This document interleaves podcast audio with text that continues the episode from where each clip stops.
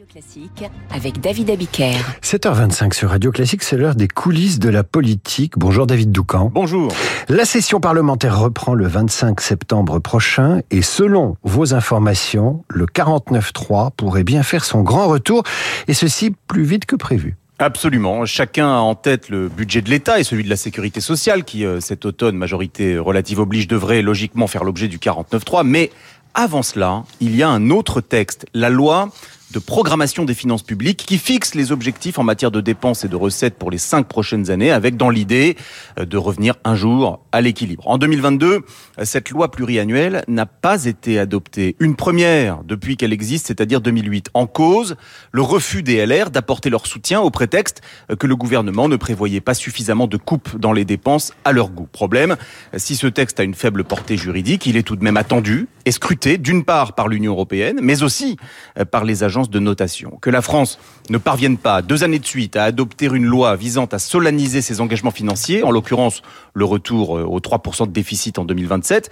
ferait désordre, c'est le moins que l'on puisse dire. Un haut responsable parlementaire utilise euh, une formule plus directe, on passerait pour des clowns. Voilà euh, pourquoi le gouvernement réfléchit à dégainer le 49.3 sur la LPFP, loi de programmation des finances publiques, et donc dès la reprise des débats à l'Assemblée à partir euh, du 25 septembre prochain. Et toujours selon vos informations, David Doucan, l'hypothèse a été discutée au plus haut niveau. Oui, ne serait-ce qu'hier soir, un dîner de la majorité avec tous ses euh, leaders et plusieurs ministres de poids se tenait à Matignon autour de la première ministre. Au menu, la fameuse LPFP. La semaine dernière, c'était une visioconférence animée depuis Bercy par Bruno Le Maire, Thomas Cazenave, le nouveau ministre du budget, et Jean-René Cazeneuve, le rapporteur. Attention à ne pas confondre euh, David, soyez euh, attentifs. Il s'adressait à tous les députés de la majorité avec pour message mobilisez-vous à fond sur cette loi, il en va de la crédibilité du pays. Mais la clé, euh, comme d'habitude, est détenue par les républicains, des républicains imprévisibles, sans réelle discipline de groupe et obsédés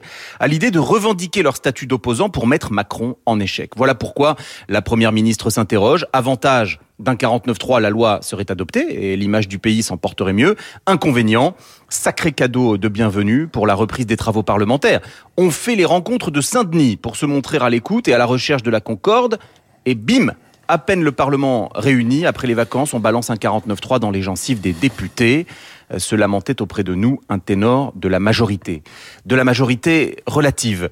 C'est décidément tout le problème. Eh oui, le 49.3, cet article de la Constitution qui sert à gouverner au gouvernement et qui permet à l'opposition de s'opposer. Les coulisses de la politique avec David Doucan, chef du service politique du journal Le Parisien. C'est chaque jour sur Radio Classique vers 7h25. Merci David. Et à 8h10, Guillaume Tabar, je vous le rappelle, reviendra sur l'entretien accordé hier par Emmanuel Macron à la chaîne YouTube Hugo Décrypte. Tout de suite.